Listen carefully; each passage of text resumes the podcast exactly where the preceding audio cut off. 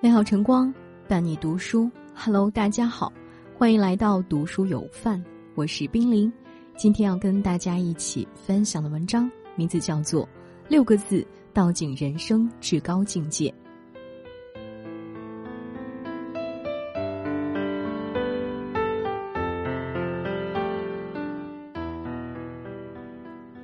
生活中不同的人面对不同的问题，往往结果迥异。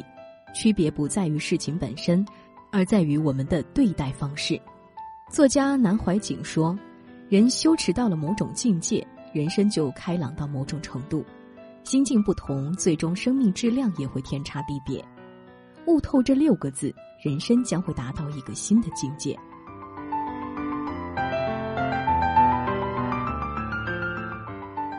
静，品行干净，至高无上。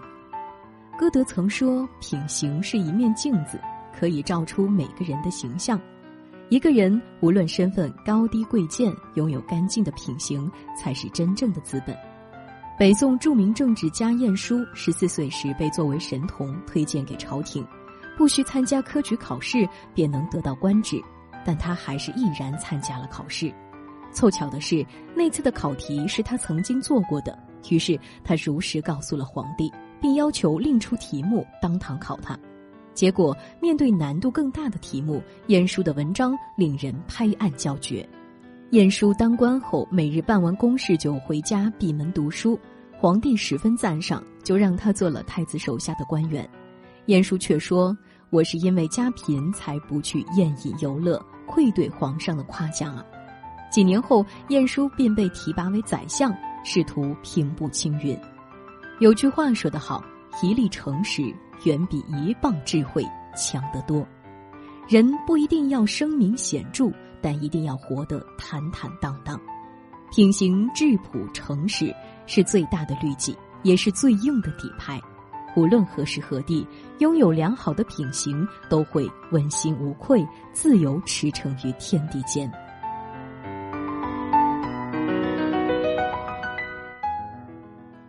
静，寸阴是静，积少成多。我们总感慨时光匆匆，却在不知不觉中挥霍着大把的时间。殊不知，只要有效的利用时间，绝大部分事情都能快速完成。有个年轻人想跟教育家本杰明请教成功的秘诀，他如约而至，却惊讶于本杰明的房间一片狼藉。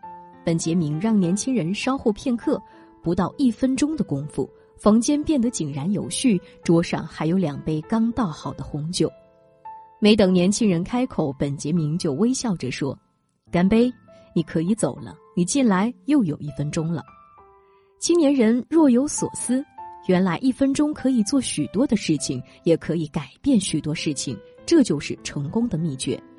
一分钟可以回复一封邮件，列个事项清单，联系一个朋友，或者背几个单词。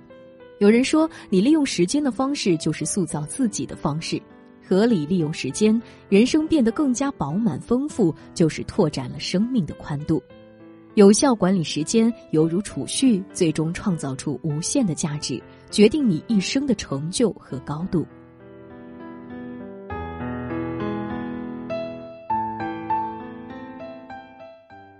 精，精益求精，臻于至善。被誉为日本寿司之神的小野二郎，穷尽一生都在磨练技能。章鱼要按摩几十分钟，米饭误差不超过四粒。为了保持手感和恰好的温度，他连睡觉也会戴着手套。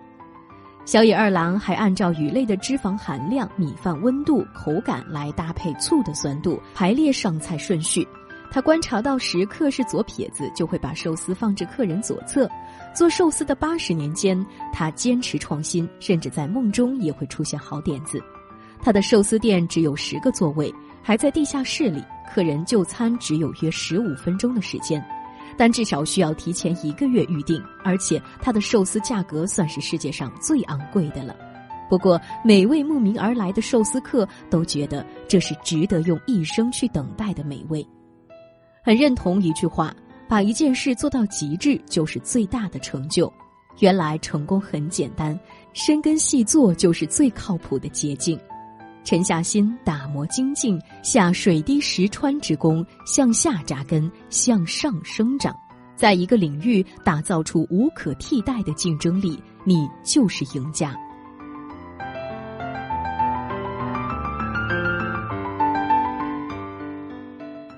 警，觉察警醒，不断前行。知乎上看过一个提问：自省是一种什么样的体验？有个高赞的回答是：察觉到自己过去竟是盲人摸象，然后瞬间具备了改变现实的能力。那些厉害的人，不是没有缺点从不犯错，而是具有警觉性，懂得不断的调整改正。二零零三年之前的一百一十年里。英国自行车队从未在环法拿过一块奖牌，可以说是历史上最失败的车队了。但在2007年之后的十年时间，他们九破奥运纪录，七破世界纪录，六年间五夺环法冠军。转折起始于2003年，戴夫被聘任为绩效总监。他上任后，通过不断的观察反思，发现车队有许多地方需要改进。他重新设计了自行车座，让骑手更舒适。用酒精擦轮胎以获得更好的抓地力。他使用按摩凝胶，让骑手尽快恢复肌肉力量。正如那句话所说：“如果每个人都懂得反省，就可能有百分之五十的人成为了了不起的人。有忧患意识，方能防微杜渐。不断的觉察自省，修正自己，才会走得越来越快，无限接近圆满。”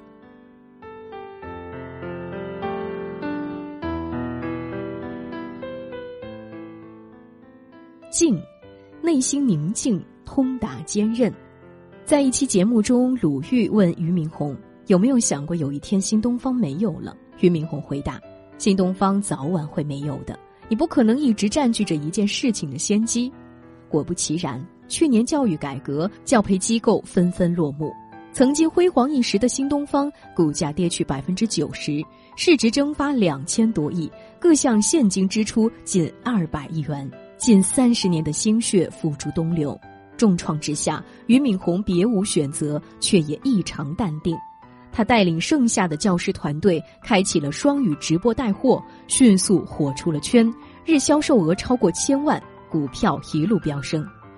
陈果教授有段话让人受益匪浅：一个人内心很沉静的时候，就像池塘的水一样，什么都沉淀了，能够一眼看到底。保持内心沉静，静则光通达。内心足够宁静，你就拥有了无穷无尽的智慧和坚不可摧的力量。繁华退却时不孤单，身处困境时不迷茫，面对挫折时不妥协，守住内心一方净土，方能看清事情的本真，找到突围出口，笑看风起云涌。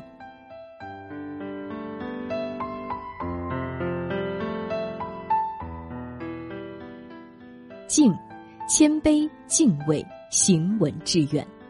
古语有曰：“智者不锐，慧者不傲，谋者不露，强者不暴。”真正聪明有本事的人都有敬畏之心，为人谨慎低调。扁鹊具有高尚的医德，但他从不居功自傲。治好国太子的失觉症后，人们都称他为起死回生的神医。扁鹊却说。自己只是消除了病人的重症而已，不算起死回生。魏文王问扁鹊，他家兄弟三人哪一位医术最好？扁鹊答道：长兄最好，二哥次之，我最差。魏文王不解，那为什么你最出名呢？扁鹊答：长兄治病于病情发作前，可以事先铲除；二哥治病于病情初期之时。而我治病于病情严重之时，所以人们才误以为我医术高明。谦卑之心来源于内心的真诚和对别人的尊重。一个人姿态越低，境界越高。有所敬畏，就有了信仰和准绳。学而无敬则不精，行而无敬必不成。心存敬畏之心，方能行有所止；摆正自身位置，方能行稳致远。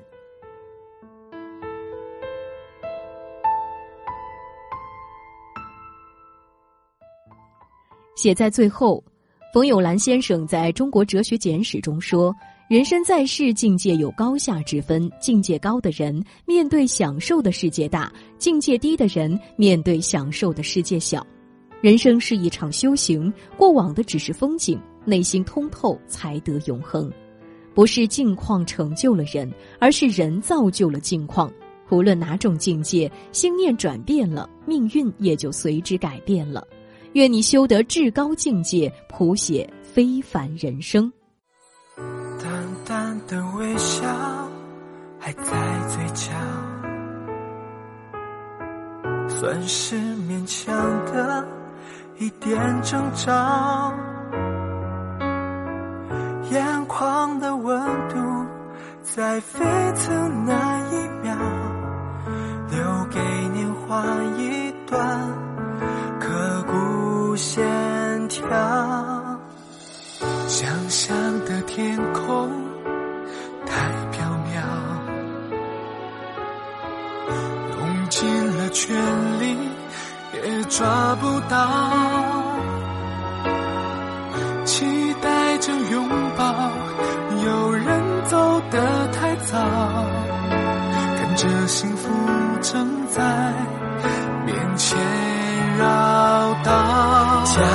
时间的速度没有超。我心跳就好。假如没人爱